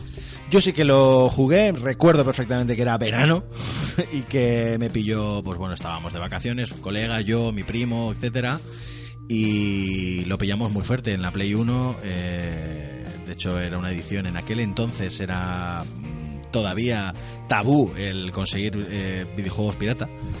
Y Fácil. no, no, en ese momento era tabú. En ese momento era como muy clandestino todo. Sí, de hecho, ya, lo conseguíamos. No, para, para todos, para Mira, todos. Igual es que no te acuerdas por las drogas, Sí, pero. Siempre un amigo de un amigo que te pirateaba Exacto, la es un amigo de un amigo, tal. No estaba tan extendido como ahora que cualquier persona puede tener un PC en casa, se lo descarga, se lo graba. Otra cosa es que te guste o no te guste, que sea legal o sea legal. No vamos a entrar ahí. Sin, sin embargo, queremos reseñar que en aquella época era como muchísimo más eh, oculto, ¿no? La gente no, no hablaba abiertamente de no, no, esto es pirata y esto... Hombre, yo tengo yo tengo una percepción completamente diferente, pero igual es porque, no sé, en mi barrio todo el mundo lo hablaba, aunque fuera de escondida, sí que es verdad que no ibas a, a- a la policía municipal y decías, eh, que me he pirateado la consola, no veas cómo mola, ¿vale? Pero, no sé, entre todos lo hablábamos. De todas formas, tampoco es que pusieron, pusieran mucha medida en contra a Sony ¿Qué Entertainment. cojones? Si lo que querían era vender consolas, si su consola se pirateaba fácil, pues más que vendían. Exactamente. Bueno, yo recuerdo que nos íbamos a un, un mercadillo que había en Barcelona y en las calles colindantes a ese mercadillo pues se ponían vendedores clandestinos con su estuche de CDs y la gran mayoría de veces te vendían eh, eh, reproducciones y copias de, por ejemplo, japoneses o coreanos con subtítulos en coreano, etcétera, ¿no? Y, en este caso nosotros conseguimos eh, una copia con subtítulos en, en español y, y la jugamos muy fuerte, te estoy hablando de todo un mes de agosto jugando Yo, a yo tengo una Hill. pregunta. Porque yo, eh, yo no he tenido nunca la Play 1. Eh, me iba a casa de un colega que era el que la tenía. Y nos apareció eh, una persona con, con el juego. Y era también era un pirateo de, de con subtítulos en castellano. No sé cómo cojones pasó. Y lo digo en serio, no sé cómo cojones pasó. Que nosotros lo tuvimos que jugar en blanco y negro. O sea, yo me pasé Silent Hill 1 en blanco y negro. Sí, porque seri- estaría en NTSC. Sí. Estaría en NTSC y la consola, en la edición que teníamos en España era PAL. Pues eso. Sí, pero bueno, no tampoco es que fuera una tragedia, ¿eh? No, quiero decir, el, el color, bueno, a ver, me sabe mal habérmelo pasado así, luego pasa que también te digo que fue una experiencia un poco extraña, pero luego lo volví a jugar en color. Así es. Bueno, vamos a hablar, si queréis, si os parece, un poco de, de lo que es el juego en sí. La trama, bueno, la trama, la premisa es bastante buena. Tengo que decir que ahora lo he revisado gracias a los gameplays y a los game through, los eh, walkthrough que, que hay en, en internet, pues puedes revivir otra vez un poco ese juego. Eh, por favor, eh, si hay, hay algún eh, youtuber que nos esté oyendo, no- a mí personalmente me gusta que no salgáis en los vídeos. No quiero que me pongáis miniaturas y que me habléis del juego. Solo Ya. jugadlo y ya veré yo cómo lo jugáis, ¿vale? Gracias. Pero eso lo hacen algunos, lo que pasa es que estás quitándole lo mismo que a Cal Urban con el casco, le quitas su marca de identidad. Y no, solo, y no solo eso, es de decir... Pero veré el vídeo, ya te lo Claro, digo, y lo reproduciré yo- todo yo entero. también. Yo tengo que hacer un matiz al respecto y es que eh, si no sale cierta parte modificada de un videojuego o de algún tipo de contenido no es fair use, entonces no te deja monetizarlo. Entonces tienes que hacer algo diferente a lo que se ve. Quiere decir, si tú estás jugando un videojuego tienes que meter tu cara o algo distinto para que se pueda monetizar. Bueno, Pues- yo lo he visto en varias partes y no hay ninguna modificación, tal cual el Por- juego. porque no lo y a lo mejor esa gente no lo está cobrando, ese es el punto. Es posible, pero bueno, ya lo de monetizar ya no, ya no entro. Bueno, el caso es que lo he vuelto a revisar y sí que es cierto que envejece bastante mal ese juego. Eh, después de, de todas esas sagas que salieron en aquella época, que era sobre todo el Resident Evil 2, eh, el Silent Hill 1, eh, Silent Hill Parasite Eve, eh, Dino Crisis, que era un rollo survival y tal, a partir de ahí fueron evolucionando y ahora hoy en día no tiene nada que ver esos juegos. Te, eh, si te tienen que meter en una atmósfera de terror, te meten muy rápidamente. A las pruebas me remito, el Silent Hill, el Resident Evil, el último que salió me parece que era el 6, el que está en la cabaña, el 7, ese es brutalmente terrorífico, es decir, te mete continuamente en el terror eh, psicológico de estar en una, en una cabaña a oscuras, con esa linterna y tal. Pero bueno, lo que consiguió Silent Hill precisamente es ese primer, ese primer contacto con los juegos de terror, con el, con el estar, eh, aunque está en tercera persona, pero aún así estás viviendo en primera persona prácticamente ese terror. La trama, pues bueno, es eh, este señor que es Harry Mason, que intenta buscar a su hija en un poblado que se llama, pues eso, la colina silenciosa, Silent Hill. Eh, es curioso como ahora, hoy en día, en, en pleno siglo XXI, cuando ves esa historia dices, y yo, que soy padre, cuando ves algunas de las, de las escenas en las que mm, el tío va buscando a su hija y ve, ve alguna sombra, ve alguna voz y tal, el tío se queda como parado eh, y dice, "Sh- eh, ¿Cheryl? ¿Eres tú? O sea, si fuera yo, la cogía de los pelos, la metía en el coche y me piraba de allí. Sin embargo, el la temática del juego eh, te obliga a que el tío sea gilipollas. Ya, pero esto es como las pelis de láser, que van todos juntos y de pronto "Va- vamos a separarnos. Exacto, ¿vale? es un lenguaje que nos comíamos con patatas cuando estábamos jugándolo. Estaba muy rico. Eh, muy, muy positivamente os diré que el estar continuamente escuchando la interferencia de la radio, eh, que era algo que de verdad te metía en la historia del terror y estaba continuamente, la verdad es que ole, o sea, no ha habido otro juego que me haya conseguido eh, traumatizar en ese sentido. Recuerdo perfectamente eh, apagar la consola, meterme en la cama en ese verano del, no sé si sería del 99, pero me imagino que andaría por ahí. Eh, recuerdo meterme en la cama y estar escuchando la puñetera radio y riéndonos mi colega y yo de, hostia, ¿tú oyes la radio también? Y pues, sí, tío, me cago en 10, eh", ¿sabes? O sea, ese, ese trauma... Risa nerviosa, ¿no? Supongo. Exacto, risa nerviosa de... Vamos a ocultar el Eh, miedo que tengo. de, hijo puta, no hagas el sonido con la voz. Que no, que no soy yo. Me cago. en-". O sea, Se te metía en la cabeza ese, ese sonido de la radio. Y luego, pues los bichos también eran un tanto extraños. Había como una especie de perezoso con la cabeza de chocho. Parecía un chocho en la cabeza. Era, era como muy extraño todo. Y te metía en ese, en ese mundo. La trama, la consecución del juego, el final, creo que hay varios finales alternativos, pero todos más o menos andaban por ahí. Estamos hablando de una secta. eh, No, hay, hay finales raros. Sí, hay, hay varios finales, de hecho. Te podías entrar. Yo recuerdo el final, el que no lo haya jugado que se joda. Eh, el final era que mi hija se convertía en un bicho raro, un bicho enorme y asqueroso, que tenías que matar. Y cuando matabas al bicho, se volvía a convertir en tu hija que moría en tus brazos. Y yo había estado todo el mes de agosto jugando al puñetero videojuego, resolviendo todos los puzzles y al final acababa matando a mi propia hija que había estado todo el rato buscándola. Imaginaos las ganas de estampar la puñetera PlayStation que tenía yo contra la Yo pared. te voy a decir una cosa. Venga. Después de todo lo que te hace pasar, yo también hubiera estampado la puta cabeza de la niña, ¿sabes? Porque no corras, capulla, ven aquí. Exacto, sí, sí. Pero es que, que, para empezar, ¿cómo se te pierde una niña? ¿Qué? qué ¿Cómo? ¿Qué? Drogas, ¿Cómo? las No, drogas. ese tío hay estaba- un accidente de coche y mm, Vaya. Tú no te acuerdas, ¿no? De- No, es que yo tengo que admitir una cosa. No he jugado al juego. Vale. Pero, Vale, pero, has visto, ¿no? He visto, sí, he visto. Yo tengo, vale, hago el paréntesis ahora, ¿vale? Quería comentarlo, pero bueno, lo hago ahora. Eh, yo creo que empecé a jugar en emulador al 2. Y yo tengo un problema con los juegos de miedo. Es que me dan miedo. Entonces, claro. No tienes ningún problema. No, Entonces, hecho como para eso. me da miedo, yo eh, me descargué todo feliz el Dead Space gratis de Origin, porque hubo un día que lo regalaron.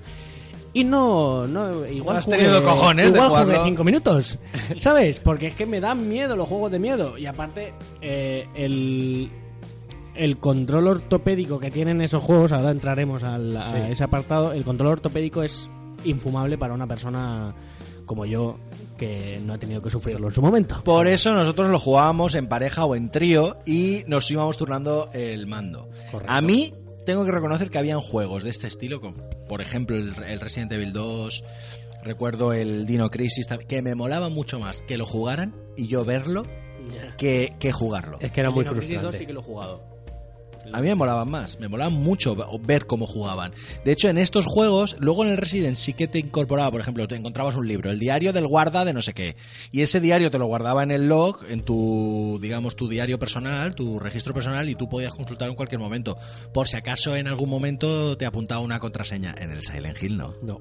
En el Silent Hill tú leías un libro y en ese libro ponía un acertijo que tenías que resolver para poder abrir una puerta más tarde, mucho más tarde, y o lo apuntabas en un papel o te jodías, o tenías que volver. ¿Cuántas libretas en el mundo habrá escritas con cosas de Con Silent cosas de Hill? Silent Hill. ¿Cuántas? Muchas. ¿Cuántos árboles habrán talado? Solo, solo con el puto puzzle del piano ya te digo yo que miles de hojas. A mí, a Millones. nosotros, ¿sabéis cuál es el que más nos costó? El de las puñeteros horóscopos con las patas. También. Ni puta idea. Pues, básica- pues básicamente hay eh, un pasillo con dos cuadros a los lados, ¿vale? Uno a cada lado. Y una, una especie como de panel de tres caras en el que arriba hay un cuadro y abajo hay un teclado numérico. Cada cuadro es un símbolo del zodiaco. Y debajo del cuadro hay un número. Entonces, a cada lado del pasillo hay un cuadro y abajo un número. Al otro lado un cuadro y un bajo un número. Y en los tres paneles de enfrente hay un cuadro con un número, no, sin un número, perdón, otro cuadro sin un número y otro cuadro sin un número. Y abajo un, un teclado numérico. Tienes que poner qué número corresponde en cada cuadro. Entonces, la premisa es el número de patas de la figura del horóscopo. Por ejemplo, Piscis, cero. No hay patas. Eh, Capricornio, 4. Eh, cáncer, 8 creo que eran, porque eran 3, 4 y 4. Eh, entonces tenías que contar las patas. Hasta que llegas a la conclusión de que eran las patas, pues bueno, Se vuelve loco. ¿eh? loco. Y además nos me recu- recuerdo perfectamente ese momento en el que eh, nos sorprendió lo, lo idiotas que estábamos en eso, lo idiotizados que estábamos en ese momento del juego, o sea, de, de- de estar resolviendo puzzles en aquel momento no habían guías por internet o había muy pocas guías por No, internet. tenías que ir a comprarte las hobby consolas o alguna mierda. de alguna esas. movida de o la- bueno, sí, yo tengo la guía del, del eh, Ocarina of Time comprada de Tocho, no había más remedio. Imaginaos, eh, claro, nosotros estábamos tan saturados de haber resuelto ya todos los puzzles que en ese momento, y que no, y que no, y que no, y que no. Y de repente, ese día, no sé por qué, eh, se incorporó a nuestro grupo de juegos un, un- uno de nuestros colegas, que no había visto en el anterior, no había visto nada. De repente dice, ¿qué no serán las patas? Y nosotros, ¿qué dices? ¿Un normal? que que como que... eh, hostia, espera. Hostia, que son las patas. tú no vienes a... tú no vienes más. Listo, que eres un listo. la frescura de haber de no haber visto otros puzzles y de tener la mente más o menos clara, pues hizo que el chaval eh, se le ocurriera que eran las patas y a nosotros es que no, no habíamos caído. Bueno, pues eso era el Silent Hill, el Silent Hill, ese, ese rollo de, de meterte en puzzles relativamente eh, difíciles. Luego en los eh, en sus predecesores no sé, no recuerdo ahora mismo, la verdad es que el 2 no me Sí, impresionó tenía- sí tanto. tenía- pero sí tenían puzzles. Sí tenía, pero no era tanto. Eh, pues el rollo de cambiar de dimensión, esa extraña de... Sí, porque no hemos contado mucho, pero vamos, ahí es que es un rollo extraño. Bueno, yo la primera vez que lo jugué me volvía loco porque, aunque había leído cosas en plan di- dimensiones, o sea, otras dimensiones y tal, este mezclaba ahí un poco todo lo que era el mal rollo este en plan Hellraiser, porque es muy Hellraiser, coge mucho Sí. de Hellraiser en ese aspecto, de una dimensión donde todo está como... Demonizado. Sí, y, y todo es como siniestro y, y mucho de la carne y muy por ese rollo y, muy y muy muy muy sexual aunque parezca que no hay, hay cosas que son excesivamente sexuales más en simbolismo que en, que, en- que en que siendo explícito. Pero sí que hay mucho de eso. Entonces hay monstruos que parecen coño gigantes directamente aunque tú como un niño de cierta edad no te das tanta cuenta hasta que no coges ya cierta cierta de esto y tal Bueno, yo Pero- tenía 18 años, ¿eh? Tampoco. Sí, pero quiero decir que al final, eh, sí, tienes 18 años, pero no estás tan acostumbrado a ver simbolismo, simbolismo sexual. Sí, eso es cierto. Entonces, eh, muy, era muy, ¿cómo se diría? Simbólico. Sí, por, por decirlo un poco así. Y coge mucho de eso. Entonces te daba mal rollo sin saber muy bien por qué. Y Y es lo que, lo que hace bien ese juego. Que te da mal rollo sin saber muy bien por qué. Porque todo está medido al milímetro. Desde la música, que es brutal, hasta todos los simbolismos, más los personajes, más todas las situaciones. Luego, eh, tengo que decir que nosotros, bueno, yo personalmente siempre suelo poner el, juego en normal. Eh, en esta ocasión te daba a elegir si eh, fácil, normal o difícil. Eh, y en normal, la verdad es que no te salían excesivos bichos. Eh, y lo bueno, que te salían cartuchos de escopeta, cartuchos de, de, pistola, eh, botes tónicos que es para curarte, o kits médicos que te curaba todo de una y tal pero a mí me resultaba muy curioso que entrabas en el colegio y habían balas dentro de las aulas y cartuchos de escopeta y cosas así, gasolina de repente en un aula. En, mitad, de la calle abrías un, cubo de basura y cartuchos de escopeta. Cartuchos de escopeta. cartuchos de escopeta porque cosas que hacen recordarte que es un videojuego. Exacto, exacto. y luego ibas a la comisaría y tampoco es que hubiera tantas balas.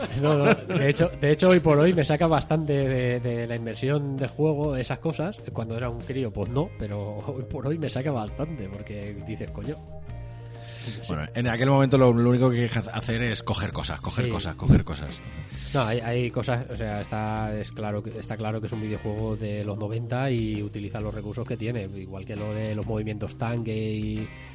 Sí, se llamaban movimientos tanque, que, son, está hecho, o sea, está hecho a posta para que te sea difícil manejar, para que suba esa sensación de mal rollo. Sí, pero aparte es porque la limitación de la consola no permitía mucho más. De hecho, me, gustaría hacer un, apunte y es que este juego fue uno de los primeros, junto con el Metal Gear y cosas así, que metían historias muy ricas en, en la mecánica del videojuego, que no eran... No sé si me estoy dejando alguno, pero vamos, eh, no sé, creo que es uno de los primeros survival horror que hay, ¿no? sí, está Resident, Evil, luego salió este más o menos... Y luego ya Dino Crisis y, demás movidas, ¿no? Pero bueno, que es, es, una de las historias, ¿sabes? De este tipo de, gente que decidieron coger este medio de comunicación para contar una historia más compleja que un dingo corriendo y golpeando cajas con la cabeza. Eh, es curioso como la lógica te dice que si tienes una pistola y un, y un palo o un pico, eh, vas a elegir siempre la pistola, pero en este caso eh, matas antes y más fácil con un con el palo este que coges al final que tiene una punta, palanca como una especie de palanca con punta, matabas más rápido y mucho mejor, o sea, se acercaban menos porque en cuanto le dabas un palazo retrocedían. Sin embargo, con la pistola no y al final decías, hostia, ¿qué estaba haciendo yo cogiendo, cogiendo mierda de pistola? Lo que pasa que los bichos que volaban, pues era jodido darles y siempre tenías que llevar armas de fuego. Sí, sí, sí, sí. Bueno, no sé si vamos a añadir mucho más. Es un videojuego que es obligado para los aficionados a, a los videojuegos eh, en general y a los survival, survival horror en, en particular, pero bueno, eh, también es muy personal la opinión que podamos tener. ¿Qué querías añadir, Luis? A ver, yo quiero añadir varias cosas. Primero, película no. película caca. La película caca, sí, estoy de acuerdo. y alejaros todo lo que podáis de eso porque eh, es contagioso y malo. Estoy de acuerdo. Después, uso de cámaras. Eh, hasta entonces no se había visto un uso de cámara como el que se utilizó ahí. De hecho, al principio hay un momento que te, nada más empezar, cuando pierdes a la niña, empiezas a seguirla y un pasillito, un, callejón, y es un pasillo y hay movimientos de cámara que no se habían utilizado hasta Travelings. Sí, y Travelings, que era brutal. Correcto. Y se utiliza por primera vez o de las primeras veces en este videojuego, que con conjunción con la niebla, que ahora hoy en día pues es lo que es, pero eh, entonces era como que no veías una mierda y, no sabías esas sombras y esos sonidos y esa música y estaba todo todo era, era para eso, para crearte ese mal rollo. Los movimientos de cámara son brutales. Correcto. o sea, te están contando algo con el movimiento de cámara y eso es eh, una cosa que hasta entonces en el videojuego, never el aparecer y desaparecer eh, escritos, el tema, por ejemplo, de que de repente mm, el hospital tenía tres pisos y acaba teniendo cuatro, luego deja de tener cuatro, eh, esas cosas que dices, me cago en diez, es que me cago, o te que me cago encima. Te metes en un baño y de pronto sales del baño y estás en otro, en otro piso, porque, sí, pero esto qué mierda. Eso me recuerda a Paciente 13, que es un juego de rol. De, hecho, Paciente 13 bebe mucho de Silent Hill. Buah, pues es, es brutal. Esa parte, la verdad que te te tensiona, te tensiona. Estás jugando y estás continuamente, continuamente tensión, eh, sumando el tema de la radio que continuamente está, está mm, sonando. Eh, la historia también te mantiene un poco en, bueno, ¿dónde estará mi hija? ¿Qué, qué narices está contando? Hay como una historia paralela. Aunque sea gilipollas, asumes que es gilipollas, pero sigue siendo tu hija y tienes una responsabilidad con ella, entonces tienes que ir a buscarla. Que bueno, que luego se descubre que no es su hija al Ya, final. bueno. Sí, el- tú, eres, tú eres el destripador de... Sí, lo de ese- siento. o sea, no es su hija sanguínea, digamos, Sí. es su hija adoptiva. A ver, es que, claro, contar la historia de Silent Hill en, así en bruto, ahora hacer un resumen es complicado, pero vamos, que tiene Hay- que ver con sectas, Sí. especie de dioses demonios y... y enfermeras, y enfermeras Sí, que de hecho las con enfermeras, pústulas y cosas. las enfermeras de Silent Hill son súper famosas. Hay gente que no ha visto nunca el videojuego y las ve y reconoce que son de, de ciertas sagas de videojuegos, películas, algo que le suena por ahí. Hay también cómics. Hay un uno de los villanos, uno de- el picudo este que. Eh, ¿Cómo? Pyramid Head. Que eso yo no sé si ha salido en más sitios, pero desde luego yo he visto en salones del manga y tal gente que va vestido de eso so- solo No, de salido Silent. Hill. y son de Silent de Hill. Silent Y no os tengo yo todas conmigo de que el que está cosplayado est- estuviera vivo en ese momento. Pero es que- es que han salido más Silent Hill después y... Pyramid Con esos bichos. Sí, claro, es, que yo, dos es que yo a partir del 2 no, creo que ya no me acuerdo. Pero en el 2, por ejemplo, sí sale. no recuerdo el Y, 2. y de hecho en el 2 hay, por, por todo esto que te dices tú, sale eh, el cabeza pirámide esta, o como lo decía un colega mío, el cabeza pastera, porque parece que lleva una pastera en la cabeza. y eh, eh, hay momentos en los que claramente está eh, con unas patas de estas eh, que son como dobles, que son Ah, como sí, dos sí, piernas sí. puestas encima de otra y está follándoselas Sí, sí, es verdad. directamente. O sea, y está el tío mirando como. Desde el bicho- armario, Sí, dentro del armario. un bicho súper raro y con una pastera en la cabeza está follándose cuatro piernas. Es verdad. Es que es brutal. El caso Bueno. es que da muy mal rollo. Eh, da mal rollo, es un juego que aunque envejece un poco mal al pleno siglo XXI, pero es de obligado jugamiento. Vamos a... Siempre, siempre que lo hagas, Juegación. siempre que lo Obligada hagas, con- juegación. siempre que lo hagas contextualizando, o sea, sabiendo en qué época se hizo y cómo se hizo y por qué. Porque ese juego fue un puntero y rompió mucho de lo que estaba establecido como lo normal y lo que hoy, hoy por hoy sería un triple A, que era lo que tú decías de, de monigote saltando y cogiendo monedas o cosas así. Rompió todo eso y empezó como a dar eh, historias con profundidad, con mogollón de personajes con su propia historia, que daban más profundidad a una de la historia y, y dando más. O sea, los triple A de hoy en día y juegos indie que también son profundos, en trasfondo, todo vienen de ahí. De ahí. Cuando lo veáis, contextualizar. Exactamente. Y insistimos, comentad, decidnos cosas, eh, recomendadnos cosas, que a veces pues nosotros también nos quedamos sin ideas y a lo mejor estamos hablando de Silent Hill y alguien dice, oye, ¿y no habéis jugado al, yo qué sé, eh, Forbidden Siren, yo lo por jugué ejemplo. Hostia. Forbidden Siren? Tetris eh, eh, Ultimate. No, pero por ejemplo, mi hermana, que es muy aficionada a las aventuras gráficas, ha jugado a algún, a bastantes más que yo. Y, y, por ejemplo, recuerdo el Siberia, que me lo ha contado, que también está muy guay. El Eh, Siberia a mí me gustó. es- son aventuras gráficas que molan. Pues bueno, que nos escucháis y, y que podáis comentar, ya sabéis, nuestras redes sociales, Instagram, Twitter y Facebook, y nuestro correo electrónico hablar de nada, arroba gmail.com. Y se nos ha acabado ya la, la nada de la que hablar. ¿Ya? Sí, eh, vamos a despedir ya el programa, vamos a poner la rafaguita y ya despedimos el programa. ¿Tenemos algo más que añadir de Silent Hill, amigos? De Silent Hill, ¿no? Es muy viejo. Muy bien. No, que va, es broma. Es muy- no, es, no es- o sea, no es broma, es muy viejo, pero he de decir que eh, es complicado rejugarlo, aunque en cualquier emulador lo puedes encontrar, pero la gente que no lo haya jugado en su momento y no entienda el contexto, lo va a pasar mal. Es todo Sí, lo que tengo. eh, Sí, correcto. recomendamos que si ya estáis acostumbrados a juegos un poco más modernos, pues que os veáis los walkthroughs, que os ahorráis también el rollo de conseguirlo, descargarlo, instalarlo y tal. Yo, yo, de hecho tengo un libro que de, que habla de la saga de Silent Hill donde te hace una explicación eh, eh, de cada juego, ¿vale? Porque te habla de toda la saga y te hace una explicación de el- lo que pasa en cada juego, te hace una explicación de las mecánicas y todo esto que implementaron y luego te cuenta anécdotas que es una puta, o sea, eh, cualquier día sí te lo paso cuando quieras. ¿Qué libro es, Luis? Eh, no te joder, acuerdas es que no me acuerdo de en la ciudad en la, no, en la ciudad doliente de Sergio Lifante Qué buena Eh, memoria, decías que tenías mala. Sí, te- tengo mala memoria, pero hay cosas que me acuerdo porque patata. Es selectiva, es selectiva. Memoria selectiva. Bueno, pues lo dicho, vamos a despedir este séptimo, ya séptimo programa ya de hablar de nada sin contar los especiales. ¡Santa vaca! Hablaremos de nada sin tener ni idea de todo.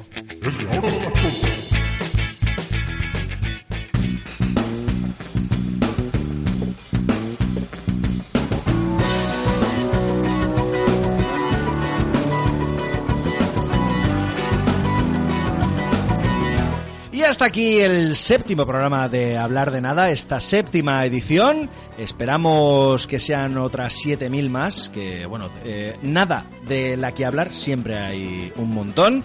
Desde aquí queremos eh, recordar y saludar a nuestros compañeros Pinazo y Miguel, que seguramente nos escuchan y nos critican ellos solos en su cueva. Pues que nos llamen o algo aquí en directo y que nos digan, eh, sois unos mierdas y las chumberas y esas Sí, cosas. sí, eso no va a ocurrir, ya lo sabes, Luis. Lo sé, por eso lo digo.